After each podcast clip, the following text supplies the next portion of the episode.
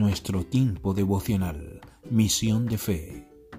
Y conocerán la verdad y la verdad los hará libres. Juan capítulo 8 verso 32. La verdad te hará libre. En definitiva, nunca podemos movernos más allá de lo que pensamos y creemos que es verdad.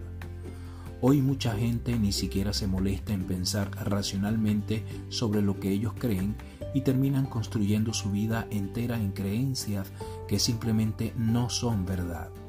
Sea lo que sea que digan las noticias, los medios de comunicación, una celebridad o lo que diga un grupo de amigos, de repente se convierte en verdad para ellos. Creer lo que otros dicen en lugar de explorar la palabra de Dios por ti mismo te limitará e incluso te impedirá hacer lo que Dios te ha creado para hacer. Pero si lucharás por la verdad, abrázala y construye tu vida sobre ella, tendrás éxito en cada esfuerzo.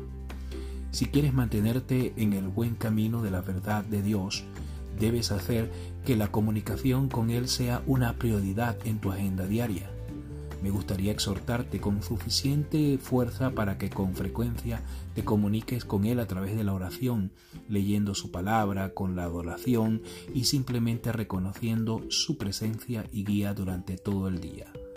Cuando conoces a Dios, conoces la verdad. Vivir en su verdad traerá paz, libertad y alegría en tu vida. Oramos. Señor, no queremos estar limitados por nuestros pensamientos y creencias erradas. Por ello, muéstranos y guíanos en tu verdad para disfrutar de la vida de paz, libertad y alegría que viene a nosotros solo como consecuencia de seguirte y servirte fielmente a ti, Señor. Iglesia Cristiana Misión de Fe en Algorta y en Bilbao.